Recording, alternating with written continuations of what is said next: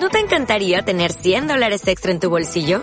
Haz que un experto bilingüe de TurboTax declare tus impuestos para el 31 de marzo y obtén 100 dólares de vuelta al instante.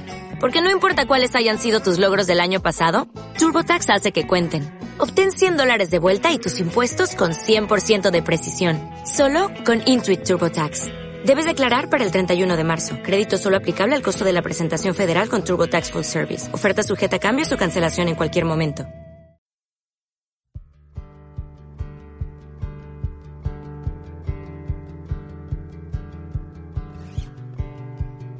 Hola, buenas tardes, buenas noches, buenos días para cuando lo escuchéis. Empezamos el, el podcast número 3 de Web Photo Spain. Eh, como ya os expliqué la anterior vez, eh, tenemos interferencias de algún móvil en el plató. Eh, hoy estamos, vamos a hacer la charla con, con Nathan Sanz de Barcelona. Nathan, buenas noches. Hola, buenas noches. Eh, estamos con Antonio del Marco Rojo, uno de los integrantes del Marco Rojo. Antonio, buenas noches desde Madrid. Hola, buenas noches, ¿qué tal? Y con Raúl Pajeo desde Murcia, eh, fotógrafo psicotrópico de bodas. Buenas noches, Raúl. Hola, buenas noches. ¿Qué tal? ¿Cómo estás? Muy bien, muy bien. La verdad que bien. Sí, bueno, pues me alegro porque, porque a estas horas cuando uno empieza un podcast, lo único que realmente desea es no empezar un podcast. Eh, lo único que desea es terminar, apagar el ordenador y sentarse en el sofá de su casa. Y nosotros estamos aquí dando el callo, haciendo el podcast, o sea que esperemos que a la gente le guste mañana. Eh, eh, la realidad, la realidad, la realidad, no lo voy a explicar. Eh, uno de los temas que, que- habíamos hablado antes de empezar el podcast eh, fue un poco. Lo que voy a hacer un poco al principio es, es, que cada uno explique un poco su experiencia, cómo ha empezado en el mundo de las bodas y, situar un poco el contexto de, de la conversación que vamos a tener a lo largo de, de esta horita, horita y poco más que vamos a tener en, en este podcast. ¿no? Si queréis, para romper un poco rutinas, eh, voy a empezar por Antonio. ¿De acuerdo? Eh. Antonio es componente de, o miembro o socio de- de- del Marco Rojo, que, es, eh, que está ubicado en Madrid. Y pues hay mucha gente que, que sí que es verdad que me había preguntado exactamente en Marco Rojo quiénes son sus integrantes. Hace unos días aprovechamos, la verdad es que la casualidad de que, que les hicieron una entrevista en el país y la publicamos en el blog de WebFotosP. Y ahí creo que explican bien eh, cómo empezó el Marco Rojo, quiénes son. Pero bueno, ya que estamos, Antonio, si a ti no te importa eh, explicar un poco qué es el Marco Rojo y cómo empezó. Pues nada, simplemente el Marco Rojo es una eh, empresa, una marca que se desarrolló hace unos 4 o 5 años, ya no sé muy bien. Y bueno, nunca teníamos pensado de crear una empresa de fotografía y simplemente eh, Víctor, que es socio también de la, Víctor Martí, que es socio de la empresa, y Fátima, trabajamos en Antena 3 Televisión, en informativos como reporteros y bueno, eh, yo creo que la crisis eh, la, la, la percibimos hace cinco o seis años. Nuestras, eh, nuestra empresa no nos quería, yo creo, y bueno, eh, nos hablamos de un ERE y finalmente pues nos despidieron. Y bueno, y, y hubo un momento donde pensamos cómo ganarnos la vida, cómo sobrevivir, y lo único que sabíamos hacer muy bien es, o bien, o lo único que habíamos aprendido durante 20 años es a mirar a través de un objetivo. Entonces, bueno, empezamos a hacer fotografía. Curiosamente empezamos a hacer fotografía de niños, reportaje social y bueno, y derivamos en las bodas y, y descubrimos un mundo nuevo. Y Es- creo, creo que tenéis un, un componente también de web, de ahí, de, perdón, de del Marco Rojo en Sevilla también, ¿no? O sea, tenéis ubicación en Madrid y también tenéis en Sevilla, ¿no? ¿Es, es así? Sí, sí. eh, nosotros éramos eh, compañeros de trabajo y nos unió la pasión por la imagen y creamos una marca. No es una firma de autor. Y sí, Víctor y yo pues decidimos emprender juntos un, proceso. A veces lo comparo como los hermanos Cohen en Estados Unidos, no lo sé muy bien. Y, y- y, bueno, y creamos esta marca y bueno, eh, empezamos a conocer algún fotógrafo, necesitábamos algún fotógrafo más y conocimos a Nicolo, que trabaja en Andalucía y tiene la sede en Sevilla. Y bueno, el Marco Rojo, para quien sepa, somos cinco fotógrafos. Víctor, eh, Nicolo, eh, Estrella y Alicia y Ramón. Y bueno, son dos generaciones ahí un poco distintas, unos son más jóvenes que otros, pero bueno, esos son los fotógrafos del Marco Rojo. Ah, está bien. Eh, pasamos a Nathan, que Nathan eh, pues tiene una trayectoria como fotógrafo ya extensa en años y, quería que nos explicara un poco pues cómo empezó también. Eh, un- una vez le hice una entrevista a Daniel Aguilar y en la entrevista yo eh, lo- lo presentaba como que desde hacía tres años que hacía fotografía de bodas y que había tenido una expresión y tal y Daniel me dijo, pues te corrijo. Dice, pues no, pues llevo muchos más años de fotógrafo, solo que hace tres, que tal, y, y es, a veces nos quedamos solo con lo que conocemos último y, y está muy bien situar a la gente y que los fotógrafos realmente tienen un trabajo extenso detrás, ¿no? Y Nathan, creo que es tu caso, ¿no? ¿Cuántos años llevas en la fotografía, Nathan? Pues eh, me di de autónomos en el 90, ¿Mm? por tanto 21 años como, como profesional y otros tantos, desde que tengo uso de razón casi, como aficionado, devorador de imágenes y manipulador de imágenes también, porque yo hacía cómics primero y luego pues eh, me regalaron una camarita muy mala a mis padres, pero vi que, que era lo mío eso y, que, que era más práctico que dibujar cómics. Por- porque apretando un botón tenías toda la gente dentro del cuadro y no tenías que dibujarlos. Ya.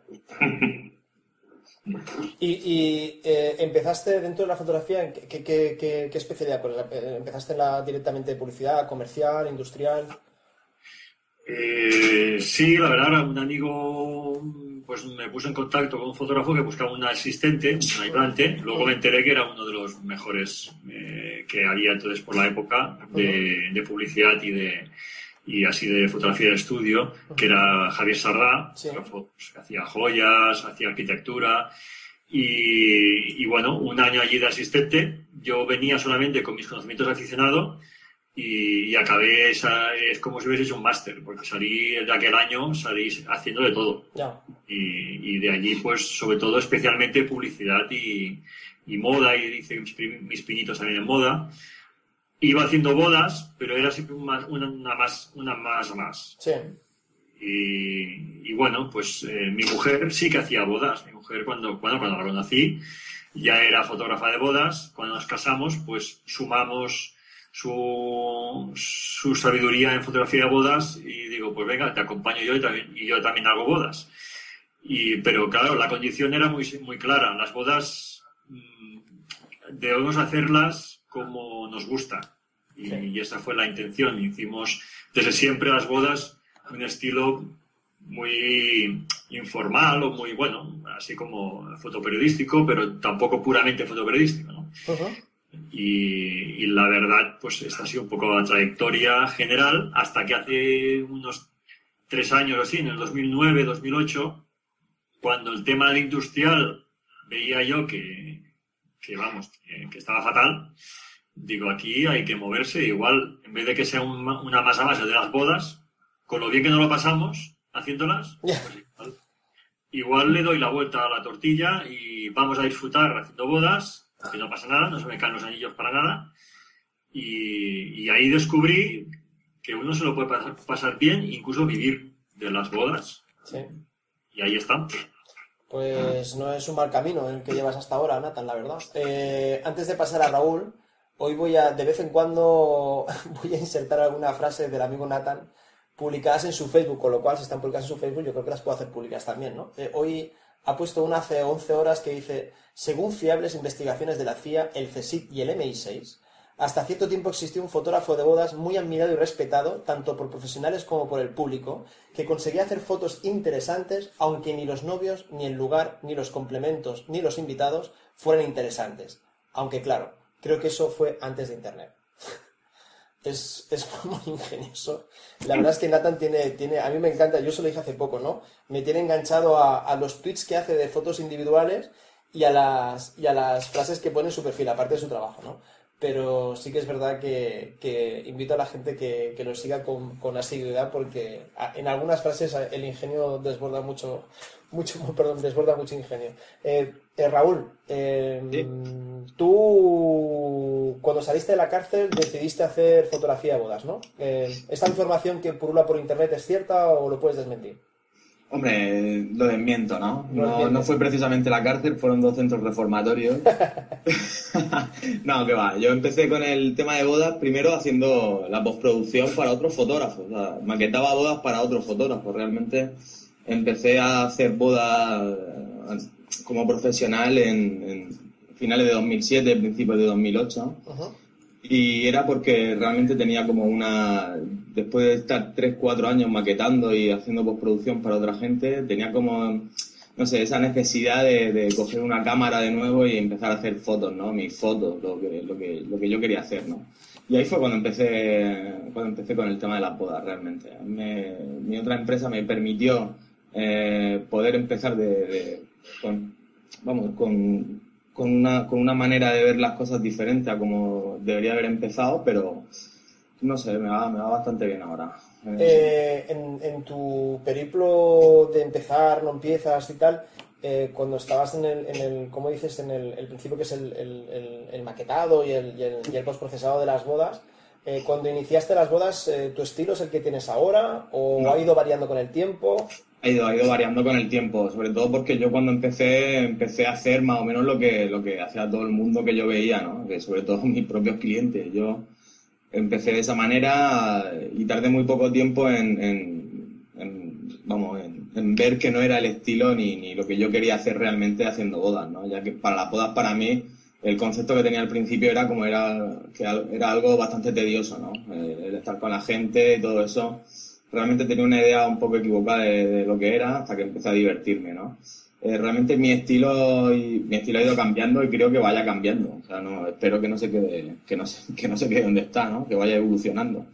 Y, y realmente eh, evolucionó a partir de que empecé a ver otros fotógrafos, sobre todo de fuera de España, y realmente me, me, hizo un clic en la forma de mirar y de ver las cosas de otra manera y sobre todo hizo que empezara a divertirme.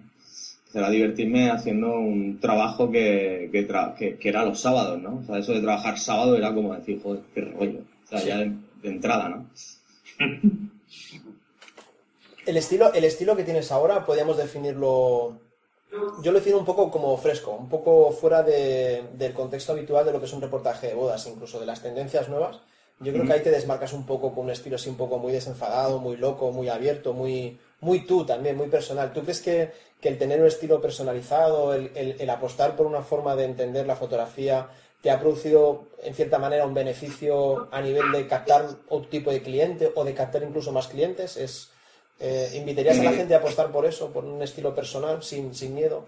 Sí, sí, yo creo que totalmente, totalmente. Yo creo que apostar por lo que realmente quieres hacer y no lo que ven los demás o piensas que es lo correcto para contratar, eh, que no digo que no sea correcto también. No digo, cada uno tiene una experiencia personal que, que puede diferir, ¿no? Y según también las regiones, cambiar un poco.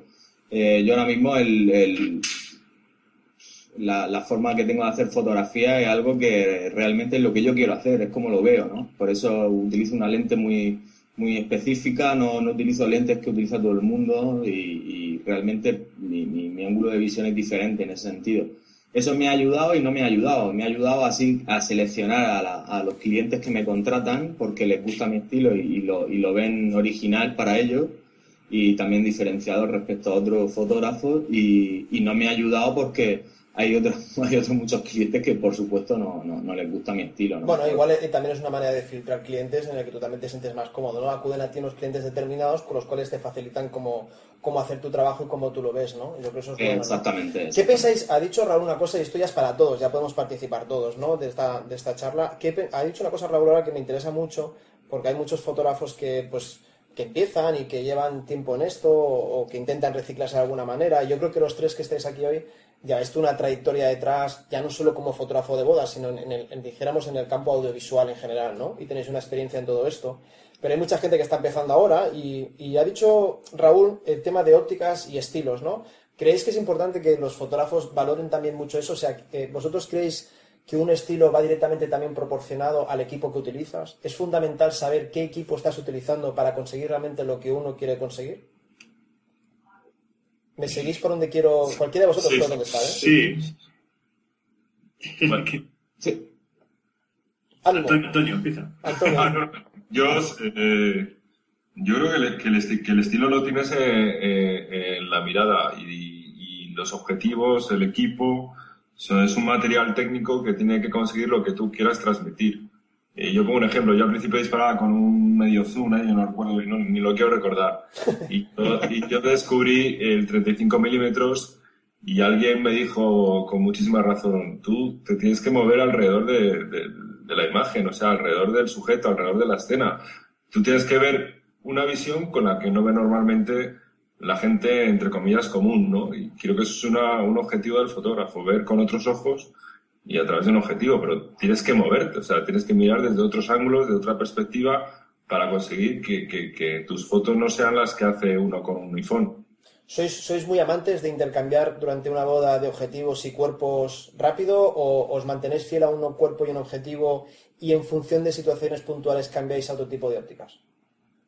Yo sí que cambio continuamente, de ópticas, de objetivos, hay de, de, cámaras, de, de todo. Vamos, menos de mujer, cambio de todo. Yo personalmente no. Yo personalmente soy, soy más fiel al, a la lente que utilizo y, y, solamente cambio de cámara de óptica en situaciones muy puntuales. O sea, no intento no tener dos cámaras todo el rato colgado porque me gusta la movilidad y yo creo que tener dos cámaras por, por lo menos para mí me resta bastante movilidad en ese sentido. Y es lo que ha dicho Antonio, ¿no? Hay que moverse alrededor de la imagen. O sea, la imagen no está ahí porque sí. O sea, tienes que buscarla, tienes que mirarla y, y, te tienes que, tienes que hacer todo lo posible para que, para que esa imagen sea un reflejo de, tu mirada, ¿no? Eh, la óptica y todo lo que puedas utilizar es, algo accesorio, obviamente, pero es lo que nos permite eh, expresar nuestra mirada a través de, de, de, de la cámara, ¿no? Y, y, en definitiva sería eso. O sea, para ser fotógrafo no, no vale tener la misma visión o tener un super zoom que desde la misma posición hace todas las fotos, sino que hay que moverse bastante y sobre todo mirar lo que, lo que no es obvio. O sea, tienes que ver más allá de lo, de lo realmente obvio para que realmente tu fotografía tenga sentido. Creo, En mi caso, por ejemplo, yo también me muevo mucho y, y la verdad que cambia mucho si voy solo a si voy con, eh, con mi mujer. Si, si voy con mi mujer, que ella es fotógrafa también y muy buena, pues entonces yo sé qué es lo que va a cubrir ella y entonces normalmente voy solo con la cámara. Eso sí, voy cambiando objetivos en esa misma cámara.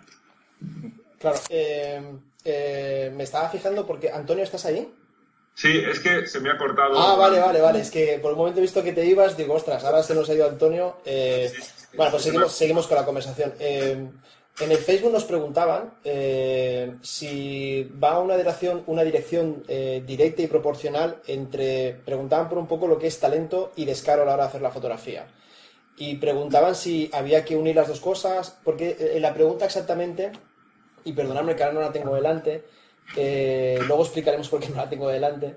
Eh, al final del podcast, esto al final del podcast. Eh, decía algo así como que, que, hay muchos fotógrafos que están haciendo cosas muy raras, producto del descaro, y que no tenía muy claro si eso era una fotografía normal y lógica, o, bien si una cosa iba directamente proporcional con la otra en el aspecto de para tener eh, talento hace falta tener descaro o, para, o, un fotógrafo talentoso tiene también que ser descarado o no tiene nada que ver una cosa con la otra. Y no sé si me explico bien en la pregunta del descaro y el talento, no sé si me habéis entendido. Sí. Bueno, Antonio, sí, tú. Bueno, acabo de, reencontrar otra vez el Skype, es que se había cortado, pero yo creo que esta es la pregunta del talento y el descaro, ¿no? Sí, sí, sí. Eh, bueno, pues no, yo creo que hay que tener las dos cosas, hay que ser descarado y talentoso. y yo creo que influye mucho actualmente, eh, eh, entendiendo el descaro como ser atrevido contigo mismo, con, con, la concepción que tú tengas de la fotografía. Pero si no tienes talento, pues no vamos bien. Yo creo que va un poco por ahí los tiros, ¿no? Que a veces la gente confunde el descaro, pero sin talento es como una fuerza, una fuerza bruta descontrolada, ¿no? Es como el anuncio de las ruedas Pirelli. Fuerza, fuerza, si no tienes un buen neumático, el coche va a patinar muchísimo, ¿no? Y hay veces que la gente cree que por estar a un metro de una situación y hacer fotos como muy cercanas, sin ningún tipo de, sin ningún tipo de criterio, no, a lo mejor no, pero sin una base normal y fotográfica pueden salir a veces verdaderas cosas que son un desastre. ¿no? Supongo que se referiría un poco a eso, me refiero. A ver, al final todo, todo se fundamenta en criterio también. Uno puede tener un talento desbordante, pero también tienes que tener un criterio para reconducirlo. Sí. Puedes tener un, ser el tío más cara del, mundo y lanzarte a, a, todas las piscinas que encuentras, pero si no sabes nadar, o sea, te aprende, eh, hay que tener un criterio siempre, ¿no? Y, y, entonces al final es lo que, lo que vas educando y vas, y vas eh, que ese descaro no se descontrole y sea más bien una valentía. Y eso sí, ¿no? Yo, yo creo que uno tiene que ser valiente y tomar decisiones y correr ciertos riesgos. Pero en el momento que los, los riesgos uno no los medio controla un poquitín, ¿eh? Eh, creo yo, ¿eh? Sí, sí, sí. Entonces, no sé, pueden, los efectos colaterales pueden ser peores que, que lo que se pretende conseguir. Sí, y, y, es muy importante una palabra que tocas de decir ahora, Nathan, que yo eso hago especial énfasis siempre que puedo, que es el criterio. Los fotógrafos tienen que llevar implícita la palabra criterio a la hora de, de valorar sus imágenes y eso no sé a veces cómo, cómo, organizar esa base en las personas. Eh, eh, eh, ¿Cómo se fundamenta un criterio? En tener una base fotográfica previa para poder discernir qué, qué, es lo bueno y qué no es lo bueno, en función de lo que es, qué es lo que quieres enseñar en tu blog, porque estas cosas son muy importantes, ¿no? No sé si habéis encontrado vosotros que habéis habéis visionado diferentes blogs, a veces vemos fotos en blogs que diríamos, hostias, igual esta, si se lo hubiera ahorrado de subir, pues mejor, ¿no? Eso es importante tener criterio a veces, ¿no? A veces no, siempre, digo yo. Cualquiera de vosotros podéis contestar. Yo creo que hay una figura en, en, en los periódicos, eh, en los periódicos nacionales, y, bueno, en cualquier tipo de periódico, hay una figura que se llama editor. Exacto. Es una, sí, no sé muy bien el término periodístico que utilizan, pero es un señor que se dedica a mirar fotografías. Y yo tengo compañeros que cuando trabajaba en Antena 3, que eran, que eran periodistas, que eran fotógrafos, no te puedes imaginar la de fotos que rechazaban o, o, tiraban a la papelera, ¿no? O sea, que, que hay alguien que tiene que saber mirar las fotografías y sí hay que ser muy riguroso en, en, en saber qué es lo que quieres mostrar, ¿no? Igual está bien, igual está bien eh, para los fotógrafos estaría bien el tema de, de, de, dejar que compañeros externos a tu trabajo también puedan dar una opinión en, en, manera privada, ¿no? Decir, oye, pues mira mi trabajo que lo voy a subir ahora. Eh, eh, es bueno también nutrirse de las opiniones que, que, más objetivas igual que la tuya, ¿no? Porque los fotógrafos no deben perder de vista que el trabajo que nosotros fundamentamos en Internet es como un gran escaparate de una tienda, ¿no? Y lo que estamos exponiendo allí eh, va a explicar directamente lo que nosotros nuestra imagen y, nuestro producto. Entonces es muy importante tener criterio en ese aspecto, ¿no? Y si a veces tú no eres lo suficientemente objetivo, pedir opinión externa de, de un amigo, de, de, un compañero, pues estaría muy bien también, ¿no? Yo creo que es... Yo, ah, yo con Raúl lo hacía mucho el año pasado esto, ¿no? Por Skype nos... En ese caso hay que tener criterio de a ver a quién se lo pide. sí, sí.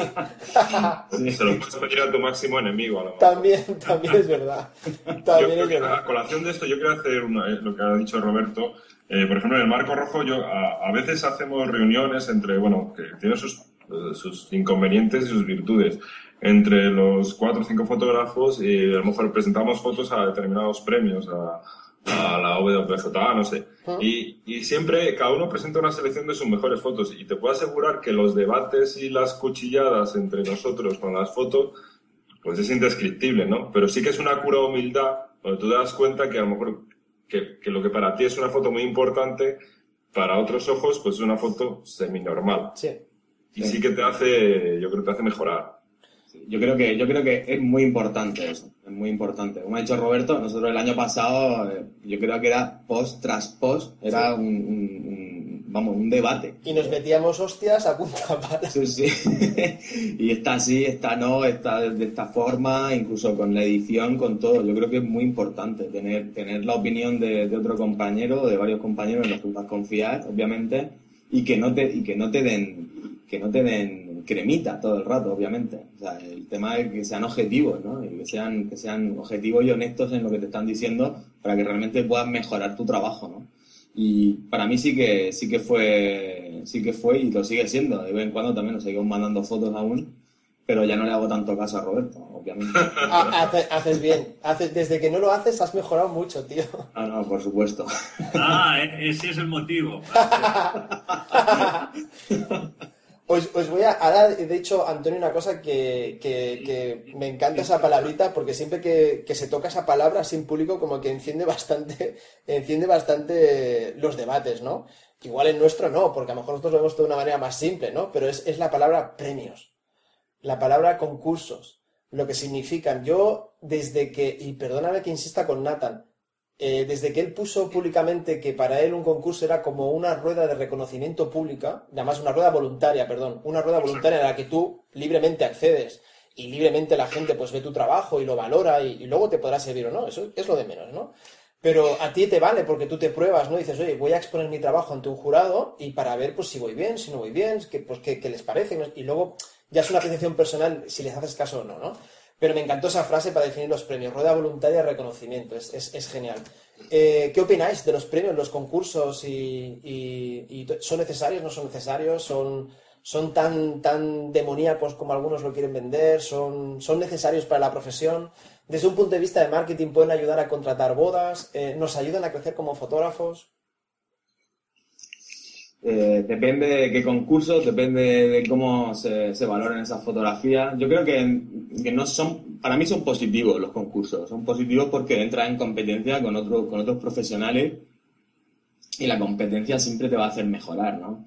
Eh, mejorar en el aspecto de, por qué ha ganado una foto y no la mía, ¿no? Y por qué se ha premiado una foto y no la mía. Siempre que el concurso eh, tenga también unas bases de, de, credibilidad bastante, bastante buenas, pues yo creo que para mí sí que, sí que, no es que sea importante, importante, pero sí lo veo, lo veo necesario. Creo que es un complemento ideal para, para, para marcarte un poco lo que dice Nathan, ¿no? El reconocimiento de tu trabajo a ver si vas por buen camino, no vas por buen camino, si el trabajo gusta, porque normalmente eh, cuando vas a un concurso y, tus fotos son premiadas o, o, le, gusta a la gente o has quedado en un buen puesto, pues también te da satisfacción a ti. Y respecto a tus clientes, pues yo creo que también, ¿no? También te ayuda. No, no creo que sea un motivo fundamental para que nadie te contrate, pero oye, a lo mejor sí que puede ser un, sí puede ser un, esa, esa, ese empujoncito, ¿no? Para que te contraten a ti, no a otro fotógrafo que sea. Sí, ¿vosotros creéis que ayuda a los premios a contratar bodas? Bueno, es, un, es un sellito más, un marchamo más, una, es algo, algo más, algo más. Es, no sé quién lo dijo una vez, que, cuando uno va a un supermercado y, y ve ahí dos productos, al mismo precio, tiene la misma pinta y, resulta que uno pone eh, seleccionado o gran premio de no sé qué. Pues igual resulta que es un premio no muy amañado, pero somos tan tontos que igual de hombre, pues igual precio por precio debe ser más bueno. pues sí. Pues, pues mira, no sé, no sé si. Yo espero que a mí me elijan por, por las fotos. Está claro. Pero, oye, cuantas más gotitas puedan sumar para que una balanza, aunque sea una gotita de nada, pues incline hacia un lado, pues bueno, yo no la voy a rechazar. Y con esa idea, y cuando decimos lo de la rueda de reconocimiento voluntaria, pues toda rueda de reconocimiento, una policíaca, ¿no? Es desagradable. Pero si es voluntaria, pues uno tiene que saberlo. Una vez va allí, oye, si luego la cosa sale mal, pues dos piedras, pero no, no, no, no, no hay que ni grandes neuras, ni a veces no sé, eh, lo, digo porque oigo mucho por ahí que a algunos les sienta muy mal. claro, yo entiendo, yo he tenido la suerte de presentarme y, ganar. Eh, supongo que si te presentas y no ganas debe fastidiar mucho, pero cualquier día de estos mm, me empezarán a tumbar fotos, digo yo. Y, cualquier día de esto pierdes. ¿eh? Ya está. pero lo digo públicamente, no sé, en, la próxima del ISP he presentado, no sé si 10 fotos, o sea, ya veremos, ya lo digo así. O sea, igual no sale ni una, pero dejo claro que he presentado 10. Ya está. Pero el, eh, es, es, parte del juego. Yo, yo, Nathan, no contesto eso porque te juro por Dios que no me acuerdo, pero he presentado 7 o 8 también. Por ahí debe ir el número, las mías también, sí. Pero bueno, es parte del juego. Sí, sí, a mí, a mí me gusta. O sea, yo, yo creo. No, desde el momento que, que, presento las fotos en un concurso, no estoy pensando, hostia, a ver cuándo van a sacar y los premios. La verdad es que se me olvida. Y hasta que no llega el día que alguien pues te dice, oye, te han dado una foto premiada, porque yo, particularmente yo creo que la mayoría de nosotros nos enteramos porque alguien las ha visto, nos envía un mensaje, un Twitter o algo, ¿no? Eh, no le tampoco especial relevancia. Al día siguiente de, los premios, o sea, yo creo que cinco minutos después de saber los premios, nuestra vida sigue exactamente igual y, y no pasa nada. Y además, estas ruedas de reconocimiento son además con fortuna cada tres meses, con lo cual cada tres meses hay un ganador nuevo, hay una posibilidad nueva y hay pues se intriga. No sé, yo los concursos me gusta mucho ver las fotos de los ganadores porque me, me eso sí que me encanta. Eh, veo mucho lo que se hace en otros países, eh, las tendencias que hay, los estilos, las diferentes calidades y eso a mí me, la verdad es que me motiva un montón y me gusta muchísimo. Eso me paso si me puedo pasar dos o tres horas cuando hay una hay un fallo de un concurso y ver todas las categorías me, me gusta mucho verlo, la verdad. A mí eso sí que me, me entusiasma Y a mí me gusta también el ir viendo colegas españoles, por ejemplo, lo de las últimas convocatorias, hombre, Sí. no tanto Fearless como ISP y tal, Mm. el nombre de España va subiendo, va, Sí. va, va colándose. Eso es, Eso- bueno, eso es bueno para el prestigio de los fotógrafos españoles también. Eso es bonito, y a, Sí. y a mí me gusta, me gusta también. Sí, eso es verdad. Yo, Eh. y yo quiero añadir que los concursos realmente es para mejorar la calidad de, de todos nosotros, de los Sí. que se presentan y de los que ganan, ¿no? O sea, es lo que decías tú, Roberto. O sea, yo admiro los que ganan. Yo a veces comparto el gusto del jurado y a veces no, pero sí que admiro los que ganan porque se ven determinadas tendencias o, o la calidad, ¿no? O, o no sé, eso es fundamental. Y, y yo creo que todos nos presentamos a los concursos porque hay un componente de vanidad que tenemos dentro, ¿no? O de Totalmente. competición, no lo sé. No, no, pero es que pero es lógico, o sea, somos fotógrafos y, y exponemos nuestro trabajo. El componente vanidad yo creo que va implícito en todo esto, o sea, es que es, es obvio, ¿no? no El problema de la vanidad no es la vanidad en sí, es el exceso de vanidad que a veces aplicamos a las cosas, pero eso ya va en función de cada También persona. quiero decir, quiero decir otra cosa, o sea, porque yo asistí a un foro donde conocí un fotógrafo que solo trabajaba para concursos y a mí eso me parece también un error. ¿eh? Sí, O sea, sí. hay que distinguir, o sea, trabajamos para nuestros clientes o para hacer buenas fotos, pero no para un concurso. Sí, yo nunca he hecho una fotografía pensando en un concurso. Totalmente, yo tampoco. Me parece un error. Poco. Yo me acuerdo que el. Y esto creo que nos sucedió un poco a todos los fotógrafos españoles, en general. Igual no a todos, pero igual al 90%. Que hubo un concurso de la ISPWP, parece que fue el año pasado, que el, el ganador total del, del contest fue un alemán que se llama Schwarz, no sé si lo conocéis. Sí. Sí. Vale, eh, ahí todo el mundo descubrió, coño, Schwarz, un alemán. ¿Qué cojones hace un alemán aquí? No, no entendíamos nada. Y nos pusimos todos como locos a ver el Schwarz y nos quedamos flipados de que había en Alemania un fotógrafo que hacía unas fotos muy chulas, ¿no? A unos gustarán más, a otros menos, ¿no? Pero bueno, la calidad está ahí, ¿no? Y luego a través del Schwarz fuimos tirando algunos, el hilo, y empezamos a descubrir otros fotógrafos alemanes excelentes, que luego también han ido ganando premios. Ahora no recuerdo los nombres, vosotros recordáis ¿Es, de es alemán o polaco? Schwarz es alemán. Ah. Es alemán, es alemán. Y Pero hay muchos polacos después. también, también. Polacos están los de eh, Fighty Force. ah, No, no, no sé cómo se llama, Marcin Rusinovsky, hay un montón. Eh, rusos. eh, y ya empiezas a tirar el hilo y dices, coño, es que por eso a mí me gusta ver los concursos, ¿no? Porque a veces, oye, uno tiene dos ojos y dos manos, no puede verlo todo. En cambio, los Yo- concursos te facilitan. Sí. Exacto. A veces los concursos te facilita un poco el poder ver mogollón de fotógrafos, pero ya no son europeos, ¿no? Asiáticos, sudamericanos, que dices, hostia, pero es que ni los conozco. Y ves fotos y dices, coño, eh, esto a mí me motiva, particularmente me motiva. Luego, pues eh, cada uno sigue su camino, ¿no? Pero me gusta ver esas cosas, la verdad. Pero no, no me gusta, no me gusta demonizar los premios. Yo creo que los premios, el concepto como premio está bien. Yo creo que es positivo para, para los fotógrafos y, verlo de una manera positiva. Eh, hablando de los premios y de las asociaciones. Por cierto, quiero hacer un inciso. Los premios, los- el primer concurso de Web Spain, que va a ser trimestral finalmente, las bases del concurso y las categorías las ha organizado el señor Nathan. O sea, cualquier responsabilidad, desacuerdo o no gusto, por favor envíen un correo a Nathan Sanz. Dicho esto, seguimos. Eh, Cuidado, cuidado. Yo hice, yo hice una propuesta. no, hiciste una propuesta que me encantó, sinceramente, nos ha encantado. De hecho, no voy a decir los nombres porque no, porque ya te lo diré de una manera privada, pero lo envié a tres o cuatro fotógrafos así como muy conocidos y tal, y que pues más o menos nos tuiteamos al día y tal, y todos dieron el ok, a todos les encantó la idea, y yo creo que va a ser una propuesta de premios muy interesante, innovadora eh, en algunos aspectos, pero muy interesante. Yo creo que eso, estos premios nos van a hacer crecer a todos, eh, estoy seguro de ello. Pero bueno, ya esto en pocos días lo vemos y, y no, Con esa idea hice la propuesta para, Sí. para mejorar la calidad y la consistencia general. Y está, os lo, no os quiero adelantar nada porque no tiene por qué haber dicho, pero bueno, eh, en estos días supongo que ya lo terminaremos de, de hacer. Eh, yo creo que está, está muy claro el- el- la idea final de lo que es este concurso, yo creo que la gente lo va a entender muy rápido, ¿no? Y es, eh, la finalidad es eso, es la, motivación para, para- poder avanzar un poco más en la fotografía, entre todos. Eh, quería, a colación de todo esto, eh, sabéis, muchos, yo creo que la- todos los que estamos aquí hemos hecho bodas fuera y, y- o estamos a punto de cerrar alguna boda fuera y hemos trabajado más o menos fuera y tal, ¿no? Y, y ahora pues en España hay la crisis que hay, el mercado es el que hay y cada, se casan menos parejas. También yo entiendo que hay más, cada vez más fotógrafos de bodas.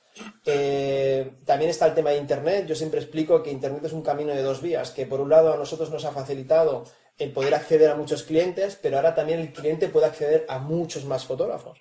Antes igual accedía a 4 o 5 y ahora con un clic puede acceder a 200, ¿no? Entonces, en una serie de circunstancias y cosas está haciendo que el, que el mercado se comprima cada vez más, ¿no? Y que cada vez las contrataciones no sean tan alegres y la gente no contrate con tanta facilidad, ¿no? Eh, ante la oferta que hay. El primer punto que me gustaría que comentáramos un poco todos, ¿no? Eh, ¿Es posible salir fuera a trabajar? Primer punto. ¿Lo vemos factible? ¿Que, desde España creéis que los fotógrafos españoles pueden eh, empezar a abrir un poco las miras y empezar a optar a poder trabajar fuera? De hecho, nosotros somos ejemplos de que se puede, ¿no? Pero me gustaría que explicarais un poco vuestra opinión al respecto o invitar a la gente de alguna manera a hacerlo. Hombre, a nivel, a nivel generalizado, no necesariamente, pero es que esto ocurre lo mismo a los, no sé, a, los, a, los, fotógrafos de otras partes. O sea, los americanos también se pirran por venir a Europa. Sí. Y no, y no, y pocos pueden venir. Sí. ¿Eh? O los australianos. O sea, son unos pocos elegidos por ahí que, que entran en según qué circuito y empiezan a, a, dar vueltas por el mundo. Y luego también hay que ver que quieras entrar en esa, en esa historia. Sí. Sea, si tienes una familia con hijos, con no sé qué, y cuando no te interesa tampoco eh, todo lo que implica buscar ese mercado. ¿eh? A mí me están saliendo cosas, pero de rebote, simplemente por estar ahí, por estar en la, en la red y, y enseñar el trabajo pero, pero de verdad no lo, no lo busco. O sea, no, no he contactado ni con, ni con weddings de otros sitios, ni, ni nada. Pero están saliendo cosas, pero básicamente por, por, por internet y obviamente pues no, no digo que no. Y, y, una o dos al año pues no hacen daño. Pero tampoco no hay que obsesionarse pensar de, de que es un objetivo para, para todo el mundo. No, igual, no puede ser. igual un objetivo no, pero, pero sí a lo mejor una, eh, una vía más de, a explotar, ¿no? Si luego lo que tú dices, si a lo mejor te sale una o dos o tres externa, pues bienvenidas sean, ¿no? Pero un poco dar la sensación a, a los fotógrafos que, que, tienen que empezar a, a, subir primero su calidad y su, y su forma externa de enseñar su trabajo, su marca, su logo, su blog y tal, para luego poder optar un mercado que, bueno, pues eh, está abierto, ¿no? Igual que hay fotógrafos alemanes y polacos que vienen a hacer bodas a Mallorca, nosotros también podemos salir a hacer bodas fuera, ¿no? Yo creo, yo creo que es fundamental para abrirnos la mente, o sea, y para conocer otro tipo de clientes distintos al español, Totalmente. otro tipo de culturas, otro tipo de tradiciones, incluso otro tipo de, de, de, de miradas que, que, que, verán los fotógrafos como algo muy importante en ese día, cosa que a, que a veces no ocurre en España, ¿no? La cultura fotográfica, ¿no? Pienso, como dice Nathan, que es muy sacrificado, pero nos va a hacer elevar nuestro índice de competitividad en, en, en no sé, es que esto ya no es eh, España es un país muy chiquitito, o sea, y no sé, y, y hay que intentar, eh, pues eso, eh, abrirte mercado en, en, otros lugares donde puedes competir con americanos o puedes competir con polacos o con alemanes, porque también en nuestro país hay ingleses que en la zona de la costa de Marbella que sí. trabajan y que tienen unas tarifas superiores a las nuestras y una, y una serie de círculos de clientes que ellos cuidan y miman y donde no es fácil entrar, pero nosotros... Pero hay, hay, que, hay, que, hay que entender, antes has hablado, eh, Roberto ha dicho de los alemanes que van a Mallorca, no es por casualidad que van a Mallorca, primero Mallorca está llena de alemanes, sí, sí, sí. Son alemanes sí, bus, buscan alemanes. Eh, en, en, la zona de Marbella de Málaga está lleno de ingleses que buscan a ingleses y sus hijos se casan allí o, o, o gente que se casa allí y buscan a ingleses. Ahora, eh, ahora, en la zona esta de Marbella, Nathan, un inciso, porque eso sí que lo conozco sí. muy de cerca. Eh, los españoles están empezando a meter la patita ahí en, en, los, en, la, en las bodas en destino de ingleses en, la zona esta sur de España y hay bastantes fotógrafos españoles que están a media, mediante wedding planners y mientras, sí. mediante posicionamiento en Google y tal, están empezando a hacer bodas de, de ingleses ellos que antes sí que es verdad que era un coto privado de los dos o tres fotógrafos ingleses, con todo el respeto del mundo, que además se merecen trabajar como cualquier otro, pero que era un poco como una especie de, de cortijo de ellos, ¿no? Y ahora ese campo parece ser que lo están, se está rompiendo, se está difuminando. Pero yo me pero, refiero... Lo que quiero decir yo es que también hay muchos españoles por el mundo. Sí, sí, sí. Precisamente debido a la crisis de hace unos años, a, muchos han ido a buscar la vida afuera. Sí, sí. Y, y estos, estos se casan. Y se casan con, con, con chicas de donde han ido a vivir a veces, y entonces hacen dobles bodas. Sí. Hacen, yo, por ejemplo, la que he hecho en Estados Unidos es, es, es esto, era un chico que, que realmente es, un, es, un, es uno de los jefes ahí en, en Intel, y, y, nada, pues, pues hizo una doble boda, una allí en Estados Unidos y otra aquí, y, y contactó a, conmigo por la de aquí, y me dijo, oye, pues, pues vete también para allá. ¿eh? Eh, pero como este caso, ahora también estoy cerrando alguna otra, pero también son españoles. Sí, sí. Efectivamente, Que, que se mueven y que, y que igual alguno, hay algún español incluso va a hacer alguna boda de destino fuera incluso. Sí. Pues porque no se va a llevar a su... eh, la- lo principal, como decía antes Antonio, es crear una cantidad que convenza. O sea, no te van a contratar sino si puestos en la balanza, como decía yo antes, eh, te da un poco más de marcha o de confianza. Si has de soltar una, una pasta larga, eh, pues te decantarás al final porque te dé un poco más de confianza. Al, fin- al final es lo que hablamos todo, ¿no? Que para, para optar a eso, tu calidad como fotógrafo y tu calidad como mercha- o sea, como marketing, como marca sólida, te, te la tienes que elevar por narices. Si no, ese tipo de cliente, evidentemente, no va a llegar nunca a ti. Y eso no es automático. Y eso no es automático. Es cuestión de quería- tiempo y, y de ir, y de ir fundamentando, de que un blog tenga consistencia, por ejemplo, de meses, ya no digo años, ¿eh? Pero de meses por lo menos, de un post tras otro, tras otro, con un mismo nivel, sin altos y bajos. Claro, esto, esto no es fácil. Sí, sí.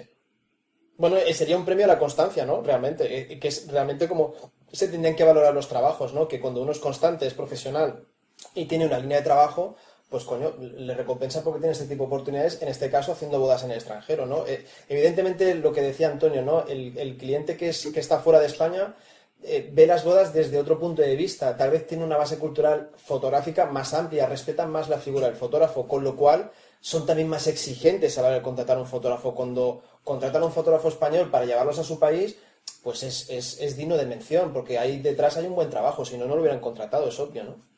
Yo, yo quería, añadir, quería añadir una cosa muy importante que, a lo mejor no, no lo he dicho antes, que el componente de que alguien pueda hacer trabajar fuera de España, o sea, eh, aparte del Internet, hay un componente sobre todo muy personal eh, y humano eh, con el círculo de familia, con quien te contrata, en fin. O sea, realmente si tú consigues entrar con un cliente extranjero ah, y, y cumple sus expectativas, eh, probablemente tengas posibilidades de hacer otro lado. O sea, que hay un componente personal muy fuerte aparte del fotográfico. Sí.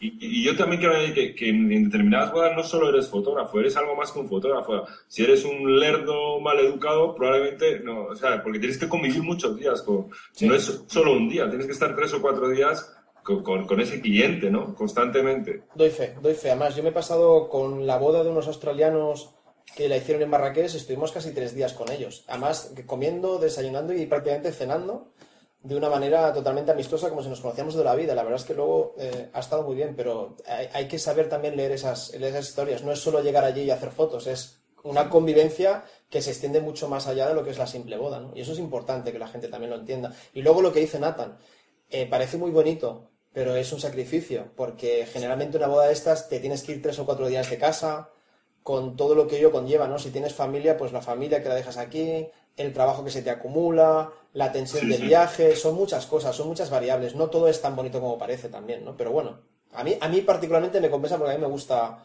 igual soy más ligero de, de equipaje, pero a mí me gusta salir fuera y, y conocer gente y, y no sé, yo creo que es, que es que te enriquece mucho como persona también, aparte como fotógrafo, como persona, yo creo que es, a mí me ha abierto mucho los ojos, sinceramente.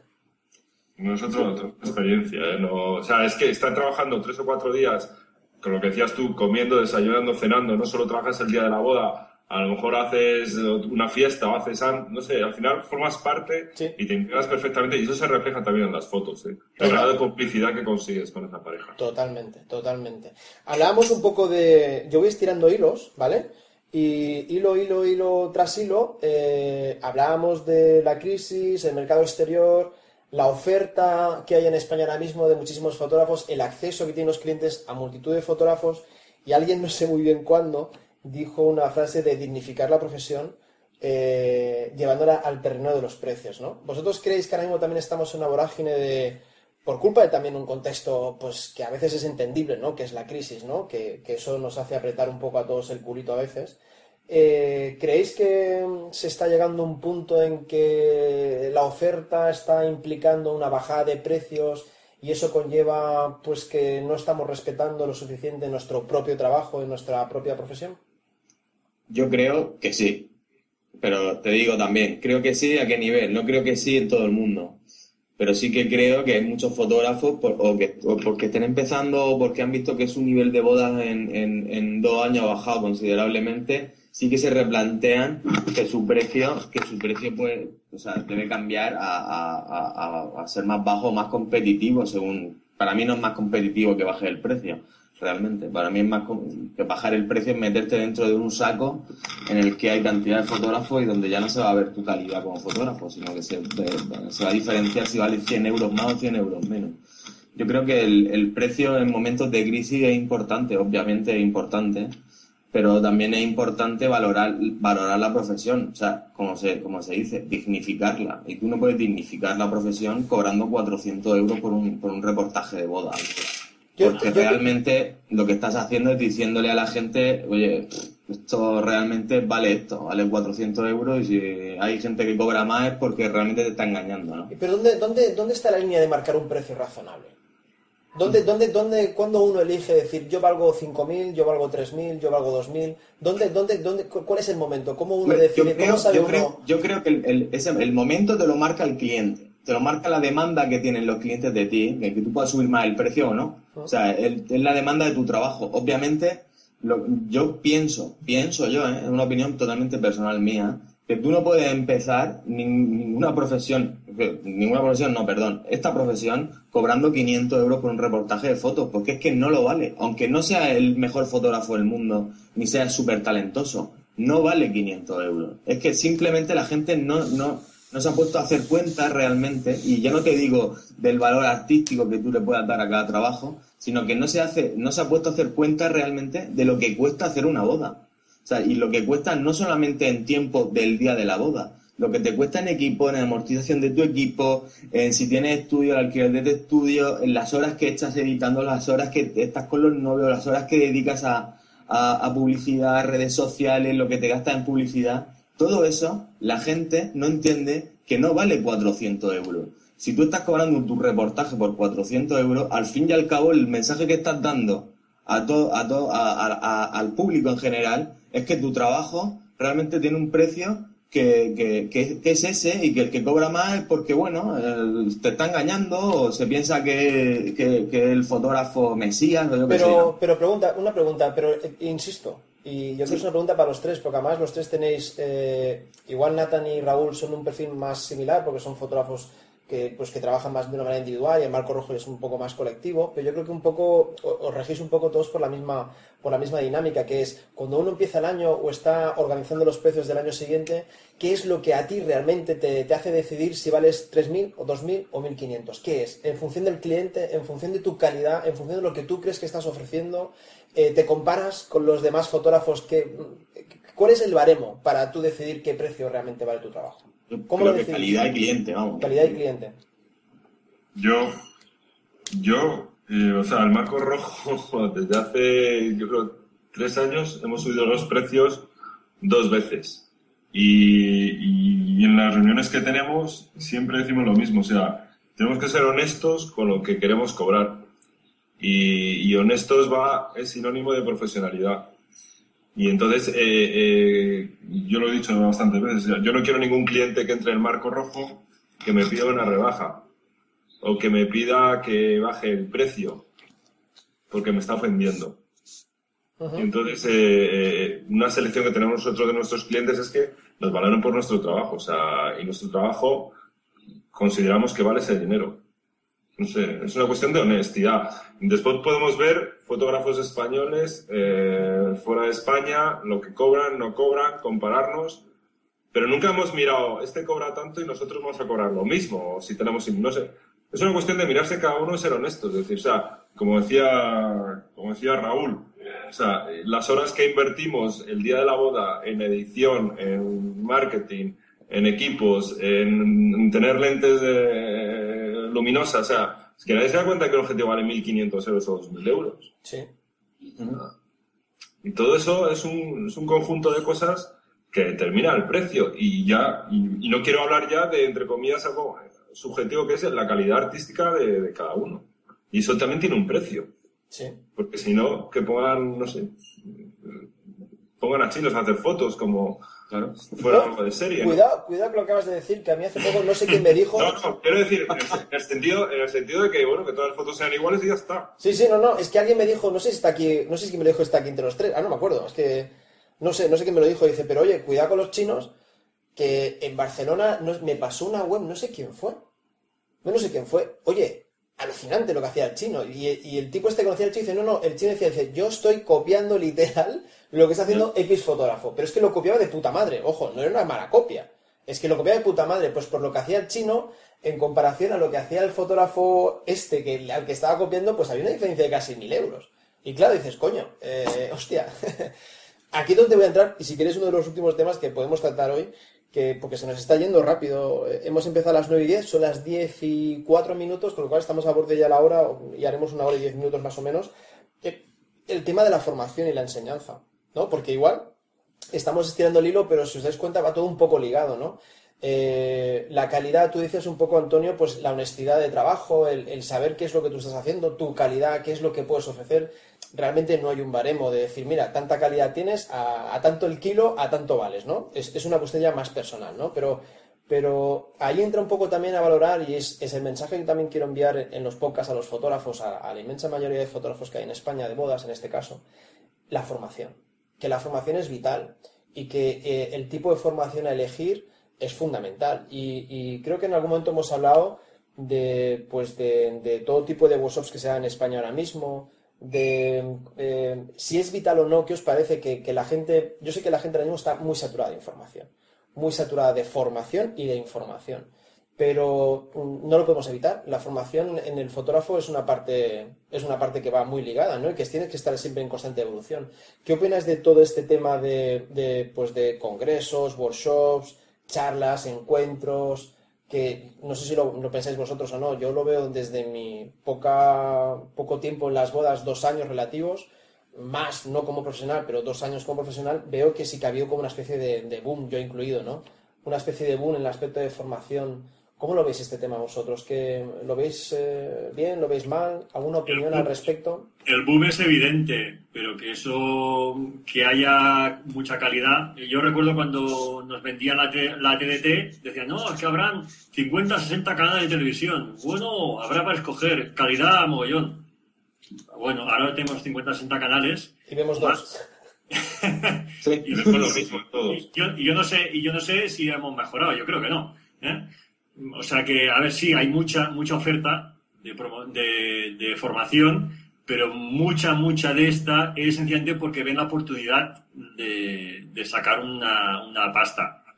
Sí, a veces no crees que a lo mejor los workshops o los encuentros están trasladando la falsa imagen de venir a mi workshop que yo te voy a dar la fórmula mágica para que seas fotógrafo de bodas y puedas facturar rápido. Si esa es la fórmula o si ese es el enfoque, yo no, creo yo pregunto, yo pregunto, si no pensáis que a lo mejor ese es uno de los enfoques que se está dando en muchos encuentros charlas. Con los, con los precios también, también ocurre un poco lo mismo. Antes hablabas de los precios, no, no me voy a ir del todo, ¿eh? Incluso con algunos workshops, el momento que uno diga, no, no, el precio eh, tiene que, lo que tiene que fundamentar un tema de marketing, ¿no? Y decir, no, tú sube más porque así parecerás más bueno. Sí. Yo no sé si, si esto no raya el fraude, ¿no? Sí, es, lo que hablaba un poco Antonio, ¿no? Que a lo mejor la honestidad. estás promoviendo hinchar los precios para así que la gente se crea que eres más bueno de lo que eres. Pues, pues no sé. Pues lo mismo ocurre con el, con el tema, si tú vendes la historia de que, de que tengo la fórmula mágica, pues eso es, eso es mentira, porque que algo te haya funcionado a ti igual hace un año, hoy puede ser que no, que no valga. O que no valga para alguien que sea diferente a ti. ¿Tú vosotros, creéis, ¿Vosotros creéis que eh, el marketing, que tanto se habla en la fotografía de bodas, parece que la fotografía de bodas se fundamenta en el marketing? ¿No creéis que el mejor marketing de un fotógrafo de bodas o de un fotógrafo en general es tener buenas imágenes? Me he quedado solo. No, no, no. Es que es tan evidente la frase, ¿no? Sí, no, no, pero bueno, por evidente que parezca, a veces yo creo que a veces se pierde un poco el sentido de las cosas, ¿no? Que a veces estamos haciendo un especial hincapié en pues hay que tener una gran marca, sí, hay que tener un gran logo, sí, pero oye, si no se sustenta.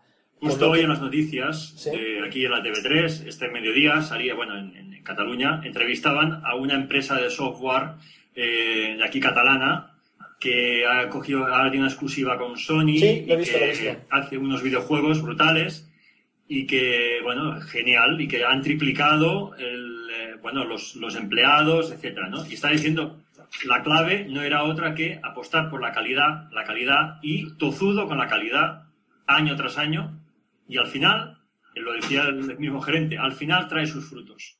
Ahora, si tú lo que quieres es atajos, habrá atajos para parecer que eres bueno, pero no hay ningún atajo para serlo.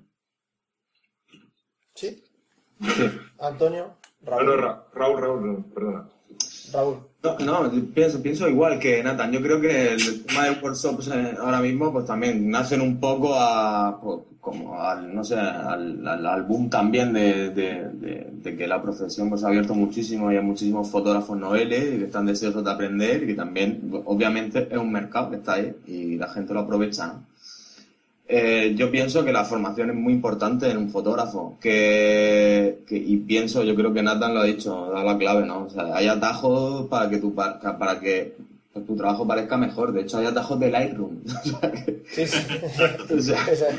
hay, muchas cosas que, que, puedes hacer en edición para que tu trabajo pues lo puedes adornar bastante. Pero yo creo que tienes que apostar por la calidad y por la evolución de tu trabajo y sobre todo una evolución en positivo siempre. Que tu trabajo sea mejor cada día.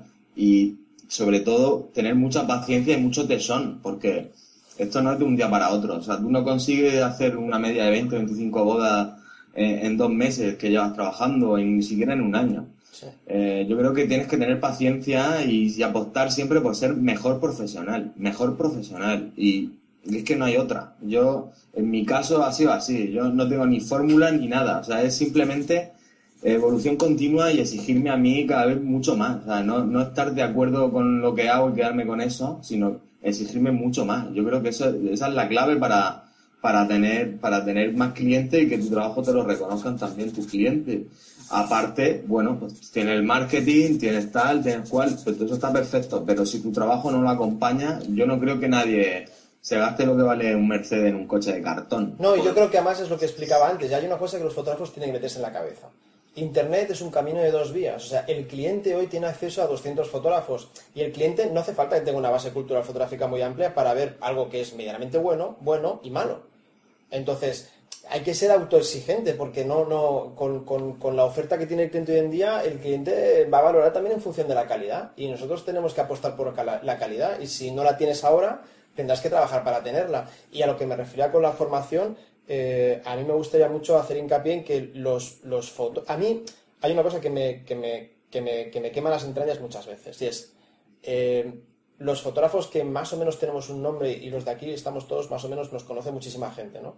Tenemos una responsabilidad y esto no es una tontería. Tenemos una responsabilidad porque nos sigue mucha gente y tenemos una responsabilidad porque hay mucha gente que valora mucho nuestra opinión y, no solo la valora sino que sigue a veces craso error porque son solo opiniones, pero bueno, eh, lo sigue a pies juntillas. Lo que hacemos, lo que decimos, lo que realizamos yo puedo poner un ejemplo ahora mismo de que ahora mismo acabo de acordar de un chico de, una charla que dimos en Barcelona, de un workshop solidario que estuvo Frank Abades, estuvieron los Web Roques, eh, iba a estar también Raúl, o sea, había mucha gente y bueno, es igual, eh, no, no, lo voy a decir, no lo voy a explicar porque si no voy a meter en un berenjenal. No por nada, eh, que, que, el chico muy bien, pero me había seguido en una cosa que yo dije, coño, haberme lo preguntado antes y te hubiera dicho que no lo hicieras, ¿vale? Entonces hay gente que que, nosotros tenemos una responsabilidad también, ¿no? Y que a mí me duele mucho que hay gente que, que y me ha pasado, que, que, tiene poco poder adquisitivo, pues porque, por, por, por circunstancias, ¿no? Pues porque sus estudios no van bien, o porque, o porque, yo qué sé, o que están empezando, y en fin, que no tienen dinero, y, apuestan,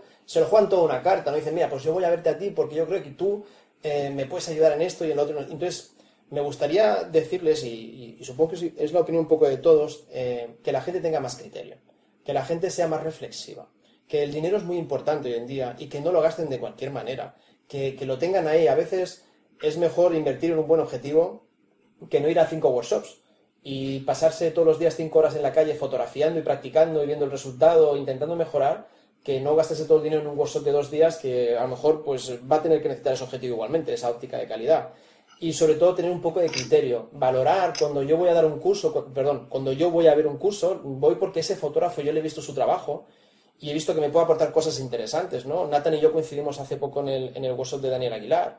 Y bueno, tenemos estilos diferentes, ¿no, Nathan? El de Daniel no, no tiene nada que ver, pero creímos que nos podía aportar algo ese hombre y, a mí me aportó mucho. Y, A ver, mira, con Daniel, por ejemplo, yo, eh, yo vi que Daniel no trabaja, o sea, técnicamente no tiene nada que ver cómo trabajo yo. Entonces, eh, ¿qué pasa? Que tenía que decir, ah, pues entonces... Eh, ni contigo si ni quiero con Si quiero hacer la foto que hace Daniel, tengo que cambiar radicalmente de forma de trabajar. Craso error. Claro. O sea, yo no he, he variado ni un ápice ni forma de trabajar después del workshop de Daniel. Y sigo apreciando muchísimo a, a Daniel, pero yo sigo sin disparar. Si, yo, yo no disparo 10.000 fotos o, o 5.000 fotos en, en una boda, ni mucho menos. Es su manera de trabajar y ahí tenemos los resultados. ¿eh? Yo trabajo de otra manera, Sí, sí. pero sí me aportó mucho en otro sentido, en cuanto, sobre todo a visión. Sí. Eh, en cuanto a visión fotográfica, aporta matices.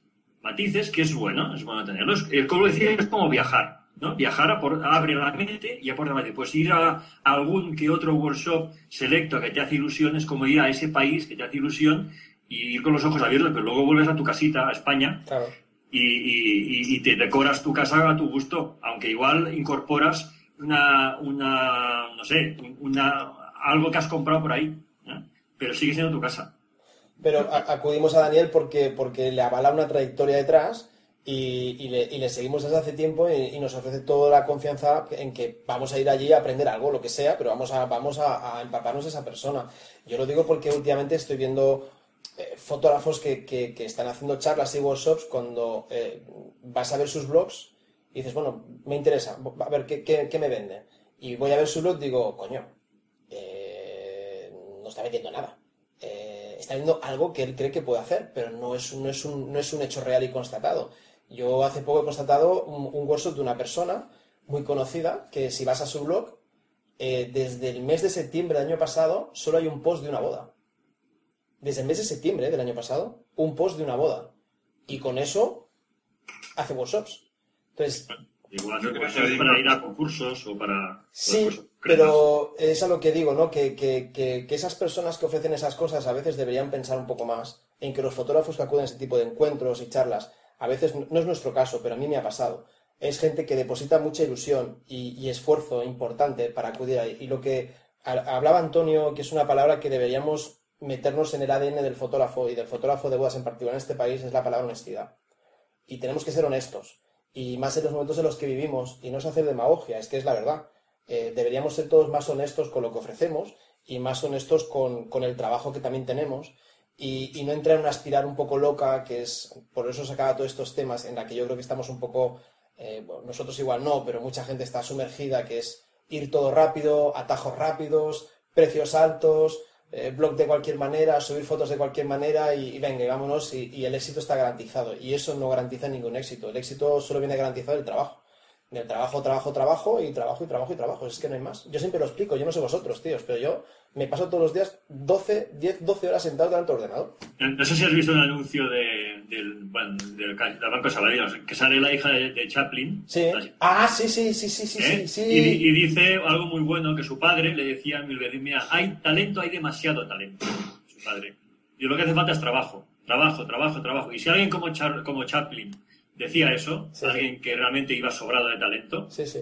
eh, pues, eh, pues, pues eso, al final, al final lo que- cuando uno es tozudo en una línea y insiste, insiste, insiste, así es como se clavan los clavos.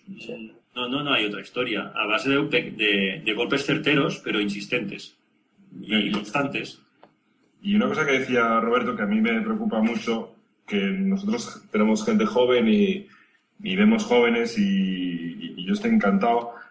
Estamos en una sociedad de la inmediatez, de lo de ya, Sí. eh, del para hoy y para mañana. Entonces, eh, eh, a lo mejor los workshops que, que nosotros hemos ido a varios y hay que ir por admiración, por con- conocer el trabajo más humano, más cercano, cómo dispara, qué es lo que ve, no ve, la luz, etcétera.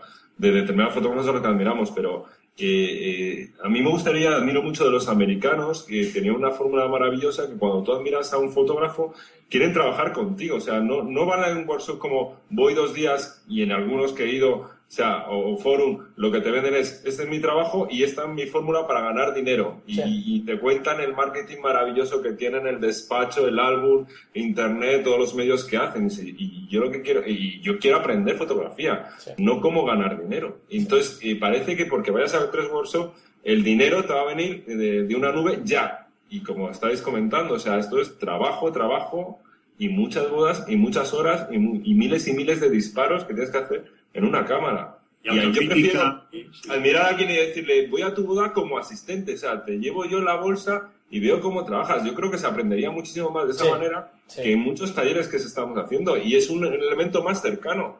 Y, y- y yo estaría encantado de, de- de ir a- a- a- con vosotros de asistente a ver cómo trabajáis. Seguro que aprendería más así, haciendo mis preguntas y ver cómo trabajáis que yendo a un workshop. Totalmente. Ah, Sí, sí. Me viene al pelo lo que acabas de decir. eh, recordar a todos los chicos de Web Photos Paint que tiene una maravillosa pestaña en, el- en la web que se titula My Second Shooter. Entonces, esta pestaña es para precisamente lo que acaba de explicar Antonio. Eh, los que dispongamos de fechas libres, yo, lo, yo me he ofrecido este año a acompañar a varios fotógrafos porque yo creo que es la mejor manera de aprender. Eh, eh, acompañar como lo que tú dices, Antonio. Exactamente, no voy a poner ni un punto ni una coma más a lo que tú has dicho. Eh, en Web Photos Paint tenéis esa posibilidad. O sea, fotógrafos que se ofrezcan a acompañar a otros fotógrafos por el puro hecho de acompañarles, sin más pretensión que esa y de compartir y de aprender unos de otros, en, en Web Photos Paint existe esa posibilidad. O sea, que utilizarla porque para eso está. No la hemos puesto para, para nada más que para eso, para precisamente generar ese tipo de, de movimiento y, y que la gente se atreva a compartir esas cosas. Yo he aprendido mucho de, de acompañar a gente, la verdad. Mucho, mucho, mucho, mucho, mucho. Ah, Pero no quiero decir que, lo, que los workshops hay que ir, ¿eh? O sea, No, no, no, es que una cosa no, no quita la otra, una cosa no quita la otra. Hay, que sele- seleccionar muy bien. A ver, yo- yo- lo que he dicho yo es como te hace mucha ilusión ir a China, pues, pues oye, pues vas y la disfrutas y luego vuelves, te llevas tus recuerdos, pero, pero es eso, ¿no? O sea, ir a un workshop con esa idea. Oye, es que, es que viene este, este tío aquí que es que hace. Yo, por ejemplo, voy a ir al de Todd Lácter. Ahí está. Yo, también. veremos. Nata, nos veremos. Pues, eh, Ah, pues nos vemos los tres entonces. Coño, coño, falto yo. ¿eh? Pero yo no voy ahí, igual no me llevo ni la cámara seguramente. O sea, yo no, yo no voy para ahí para eh, intentar eh, hacer di- disparos ahí a, lo que él me. O sea, voy con los ojos bien abiertos. A todos los workshops que he ido, he ido sin cámara, en realidad. O sea, que yo, yo voy a mirar, a, a- mirar cómo ve él. Y, y- y a ver, y, a- y de ahí sacar algo positivo más que no, claro, igual porque yo ya llevo muchos años y no, y no necesito igual que me enseñe a hacer fotos, ¿no? Pero, pero, pero es que en un workshop tampoco vas a aprender a hacer fotos, No. casi. ¿no? Entonces, sí, sí, el tema de los, de los asistentes, pues, pues sí que es verdad, es, es muy importante. Claro, yo estoy muy bien servido en ese sentido. Al margen, tú lo has comentado al principio de la, de la tertulia, cuando has dicho yo mi máster fundamental lo hice con Javier Sardá, ¿no? Sí, Sí, sí. claro. Es, es- esa es la historia, trabajando con alguien y, viéndole todos los días. O, o- bueno, pues aquí no puedes verle todos los días, pero sí que se- se va a tratar de una manera distinta que se está en un taller. Sí, sí, sí. Totalmente de acuerdo, chicos. Eh, voy a hacer una pequeña puntualización. Son las 22, 20 horas. Llevamos exactamente una hora y 10 minutos de podcast. Yo creo que lo vamos a comprimir aquí. Yo creo que ha estado muy ameno. Creo que hemos hablado de todo. Que ¿Has podíamos... dicho, dicho la palabra comprimir? Vale, de acuerdo, Antonio, te, te cojo el guante. Vamos a explicar exactamente, porque ya llegados a este punto, ya como ya han escuchado todo el podcast, ya no tiene relevancia lo anterior, no les quitamos ningún... Lo que pasó es que nosotros grabamos este podcast hace dos días y a mí se me ocurrió la maravillosa idea de, bueno, no, se me ocurrió no, lo que tenía que hacer, que es eh, poner el, el- el- la nota de, yo lo hago a través del iPhone, lo descargo en el iMac y bueno, en fin, una serie de procesos y tal. Bueno, pues eh, no lo supe hacer y, y borré el podcast que habíamos grabado, chicos, hace dos días. Y entonces eh, eh, me había comprimido la nota en los últimos siete minutos de podcast. Y claro, con siete minutos de podcast y solo despedidas, como que no, no explicaba mucho lo que hayamos explicado durante el podcast. Con lo cual, lo que estáis escuchando hoy y ahora, lo que vais a escuchar mañana o hoy por la mañana, es una, una repetición del podcast que yo borré eh, tan, tan, tan como soy yo, así, de listo y de inteligente. Eh, lo que sí podemos decir, y es verdad, que el podcast de hoy no difiere casi nada a lo que hablamos el otro día. O sea, yo creo que más o menos es lo mismo, ¿no? Y tampoco lo hemos premeditado mucho, pero más o menos ha surgido así. Con lo cual no, no- la gente no se ha perdido nada, ni, ni hemos dicho nada raro, ni, ni hay ninguna confabulación, ni nada, simplemente un error mío a la hora de... Por lo cual, lo que ha hecho antes de comprimir es que yo quería comprimir y lo que no estaba era comprimiendo, estaba acortando el podcast. Con lo cual voy a intentar esta noche cuando termine hacerlo bien de una puñetera vez. Eh, quiero hacer dos puntualizaciones para terminar. Eh, como en el anterior podcast de este mismo podcast, eh, adelantar los próximos podcasts que son para, para novatos. Haremos una reunión, una charla con cuatro o cinco fotógrafos que, que- están eh, más o menos empezando y con un trabajo bastante interesante y me gustaría mucho hablar con ellos y que me expliquen un poco sus aventuras y desventuras en el mundo de la fotografía de bodas. Y luego quiero hacer un podcast también que, que ya está anunciado, que, que, es con ellas, con las mujeres. Porque eh, yo siempre digo, coño, parece esto como el mundo de los cocineros. Solo hay cocineros, no hay cocineras. Solo conozco una, la Carmen Ruscalleda, y todos los demás son tíos. Digo, y, la visión de, de, las mujeres es una visión alucinante y hay unas grandes fotógrafas de bodas, pero parece que siempre lo copamos los hombres todo esto, ¿no? Entonces me gustaría tener un podcast con ellas. Y me gustaría sobre todo, creo que Antonio, ya lo podemos decir, en el anterior podcast me va a pasar un contacto de, una compañera que trabaja con ellos, que va a tener pues la oportunidad de poder estar aquí que nos explique un poco su experiencia. Eh, también me interesa mucho las, las, las, chicas principales, pero también las chicas que, y no quiero decir en sentido peyorativo, las secundarias, las que están detrás de nosotros, de mí como María, de, de Nata, que acompaña con Esther, de Raúl, que también acompañó a su mujer durante un tiempo, ¿no? que ahora pues está dedicada a su feliz segundo nacimiento.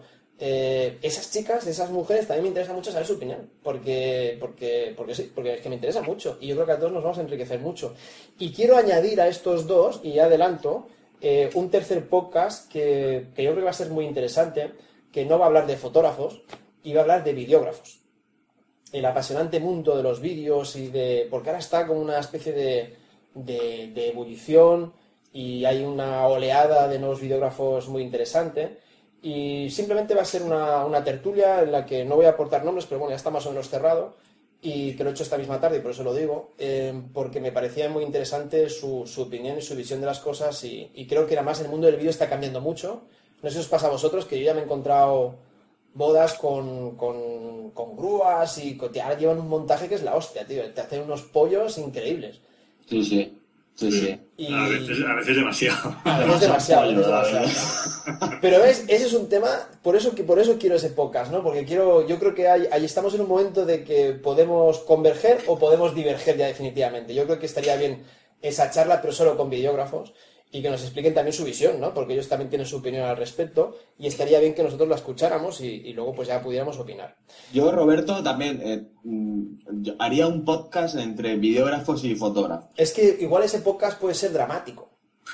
ya, pero yo creo que tendría, no sé, sería como, como no sé, una, una buena película de cine negro. ¿Sí? Bueno, pues mira, te voy a recoger el guante. Te voy a recoger el guante. Sí. Te voy a recoger el guante y te voy a llamar a ti. Yo tengo una relación excelente con el videógrafo con el que trabajo. Es que, perdóname, Nathan, es imposible no tenerlas. Que los vídeos que hace son acojonantes, tío.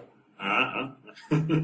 A mí me no, encantan. Es que, pero es que no lo son, lo son sin, sin molestarnos mutuamente y esa es la maravilla. Claro, pero eso yo creo, Nathan, lo hace siempre que trabajas con, con una persona que, o sea, que es la misma persona. Yo me he encontrado eh, de todo, ¿no?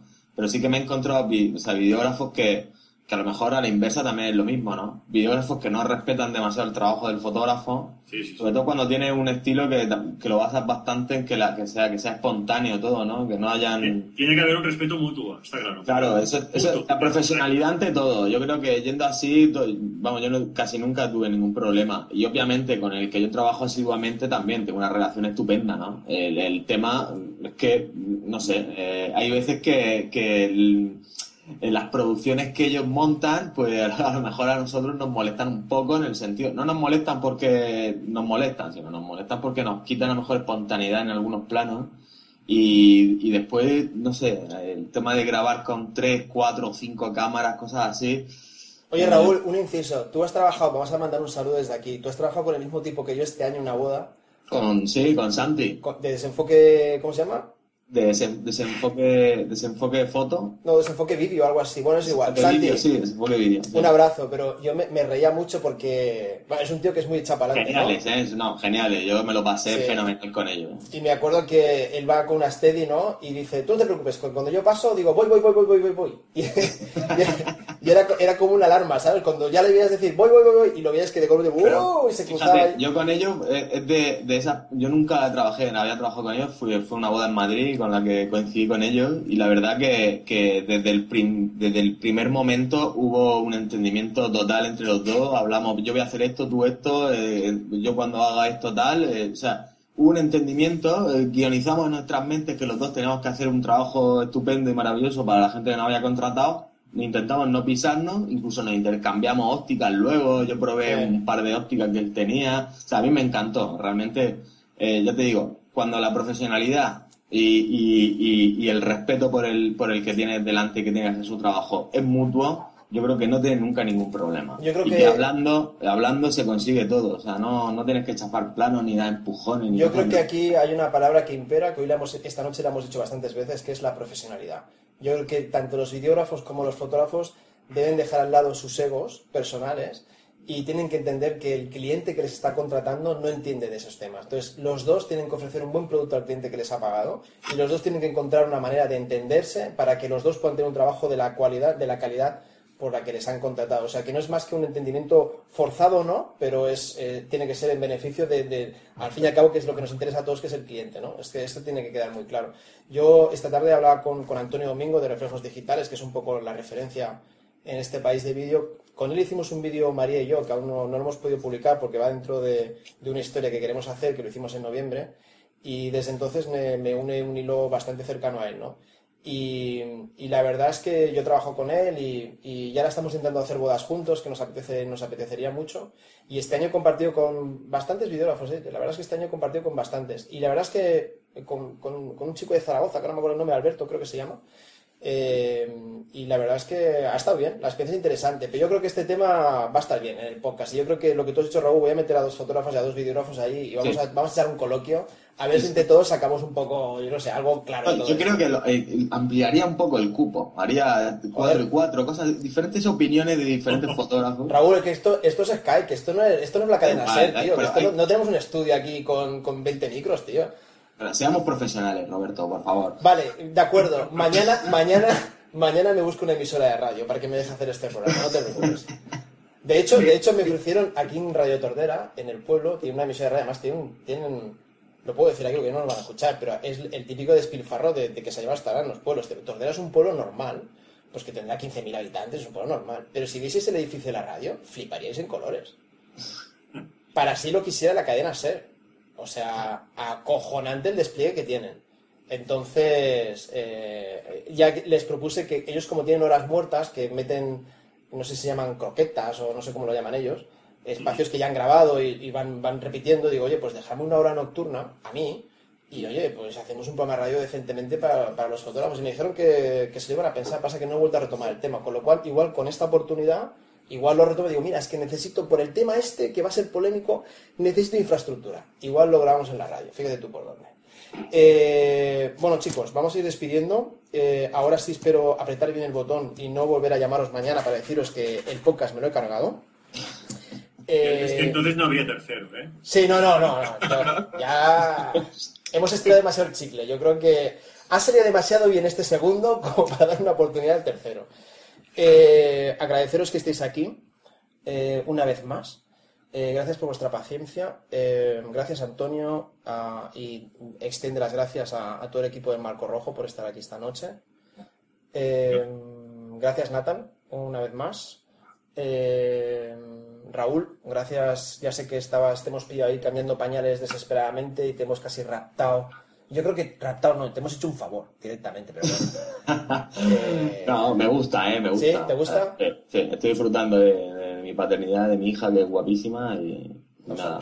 Y, y Roberto, si, si me permites, quería, Sí. que, que antes, quería decir una cosa que es que se me, se me ha olvidado Claro. y se me había cortado antes, porque me estoy, no he parado de acordarme de la frase esta, de la pregunta del talento y el descaro. Sí, Y, y nada, que una cosa muy, muy breve. Sí, sí. Y Víctor me, me dice, oye, tienes que hacer un podcast y estar con Roberto y tal, no sé qué. Y antes de eso, de repente me ha dicho, ah, joder, no sé, hemos estado mirando un fotógrafo, no sé qué, y de repente me ha dado un nombre que se llama Walter Estrada, lo digo para gente que lo mire, sí. que es este señor este hace reportaje social y, y sus fotos tienen un, un descaro, una valentía, pero que si no tuviera talento, pues se notaría muchísimo. Entonces es un ejemplo de, de, de, de, de un señor que tiene un talento y un descaro maravilloso. Lo digo para la gente que lo, que lo vea. Pues dicho lo cual, estoy mirando en internet Walter, Walter Walter Estrada. Estrada. Sí, Estrada, ¿argentino? sí, sí. sí. Walter vive en Estrada Vive en. Santander, tiene muchos Ah, bien talento. Santander. WalterEstrada.com puede ser, lo voy a mirar para, para que la gente sepa exactamente cuál es el link. Walter Estrada, aparécete en mi pantalla, por favor. Walter Estrada la 1, Walter Estrada la 2. Walter Estrada empieza a aparecer. ¿Hace bodas o es un reportaje social? No, no, no, hace reportaje social de, de- de- usted está por todo el mundo y mil conflictos, mil batallas, mil... Ah, lo estoy viendo. Sí, hostias, es bueno, coño. Es, es un señor maravilloso que tiene un talento y descarga. Pues sí, ahora estoy viendo sus fotos y realmente son impactantes. Eh, walterestrada.com, www.walterestrada.com, como suena. Eh, sí, sí, tiene reportajes en... Uf, tiene muchos. Tiene, además, eh, toca mucho el tema África. Bueno, está en la India, Madagascar, el Congo, Guatemala, eh, Cholera en Haití, Liber- Ah, sí, sí, pues aparte, hoy las fotos son muy buenas. ¿eh? Bueno, eh, lo podéis ver. Www.walterestrada.com. Bueno, pues dicho esto, gracias por el aporte, Antonio, la verdad. Pues nada, despedirnos, recordaros lo que dijimos también en el primer podcast, que esto, y lo digo sinceramente, es que es así, no puede ser de otra manera, esta es vuestra casa, o sea, que, que estéis invitados hoy no quiere decir que no vais a estar invitados nunca más. Si, si tenéis algo que decir, si os apetece, nada más que decirlo, y oye Roberto, necesito aparecer en el podcast porque tengo que explicar una movida mía. Pues adelante, Eh, esta es una casa abierta. Igual que Nathan me ha ayudado en el tema de la configuración de los premios y, y otras opiniones que, que me da verso a Boy Photospain, pues estaré encantado de recibirlas. Bueno, y Raúl también. Raúl ayer me dio una retaíla de, de ideas innovadoras que dije, coño, este tío piensa, joder. Eh, y lo hago extensivo a todo el mundo y lo digo aquí públicamente porque me, hay mucha gente que me envía mails oye pues he visto una aplicación del iPhone que pues estaría bien para los fotógrafos igual la publicas y tal no sé qué bueno pues todo este tipo de cosas que sean beneficio de todos que sepáis que, que esta es vuestra casa de acuerdo y nada más con esto y un bizcocho no nos vemos mañana a las 8 Eh, os dejo para que veáis el Barça Valencia si a alguien le interesa y no pues bueno yo soy culé pero la verdad es que tampoco no Ya, a mí es que ya me aburre ver al Barça, tío. Sí, a mí también, es que ganarlo todo, tiene, es, que no tiene gracia ya, no tiene gracia. Eh, bueno, dejemos el fútbol, que esto es para otro podcast aparte. Buenas noches, muchas gracias y, y nos vemos por estos caminos de Dios. Un abrazo. Buenas noches. Pues adiós.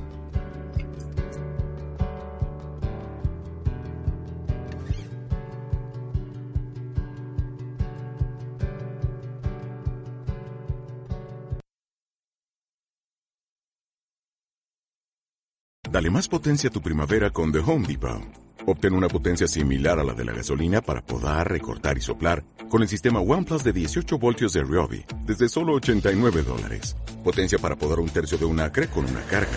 Potencia para recortar el césped que dura hasta dos horas. Y fuerza de soplado de 110 millas por hora. Todo con una batería intercambiable. Llévate el sistema inalámbrico OnePlus de 18 voltios de Ryobi. Solo en The Home Depot. Haces más. Logras más.